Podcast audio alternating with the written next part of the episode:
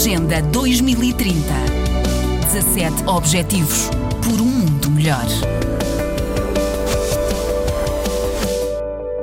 A crise global causada pela pandemia de Covid-19 tem levado a enormes desafios em outras áreas, incluindo a da educação.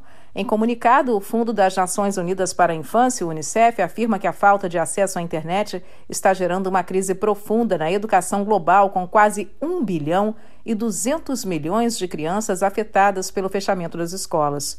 Em pelo menos 71 países, menos da metade da população está ligada à rede mundial de computadores. E as desigualdades no acesso às tecnologias da informação impedem com que os alunos possam continuar os estudos. O chefe da educação do Unicef, Robert Jenkins, lembrou que as crianças sem esses meios não têm como continuar estudando. Para ele, é preciso acelerar a obtenção de internet e de computadores para todos os alunos e todas as escolas. Jenkins afirmou que antes mesmo da pandemia já existia uma crise na educação. O que a Covid-19 fez foi realçar essas divisões e torná-las mais acentuadas. Dados obtidos pelo Unicef revelam que de 127 países pesquisados, 73 afirmam utilizar plataformas online para continuar o processo educativo durante a pandemia. Na América Latina e no Caribe, por exemplo, 90% dos governos afirmaram que o ensino segue com o apoio da internet.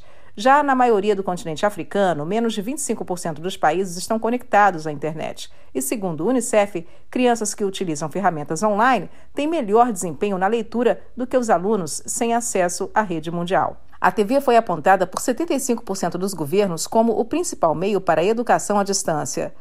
E os governos ouvidos pelo Unicef afirmam que o rádio é a terceira plataforma mais usada para transmitir programas educativos enquanto as escolas permanecem fechadas, com 60% dos países utilizando o veículo. Mais da metade das nações ouvidas está usando mensagens de celular e mídia social como sistema alternativo de ensino e de compartilhamento de material didático mas aspectos de infraestrutura, como eletricidade, expõem a vasta desigualdade entre os lares ricos e pobres. Quase todas essas tecnologias usadas precisam de eletricidade, à exceção do aparelho de rádio, que pode ser utilizado com pilhas.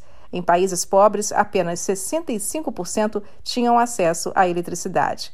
E dentre as iniciativas para ajudar a aumentar o acesso das escolas à internet nos países em desenvolvimento, o Unicef cita o caso de uma nação lusófona, o Timor-Leste, no sudeste da Ásia, que mantém o programa de educação à distância A Escola Vai a Casa e que permite os alunos a aprenderem através do rádio, da TV e das plataformas online. Da ONU News em Nova York, Mônica Grayley. Agenda 2030 17 Objetivos por um mundo melhor.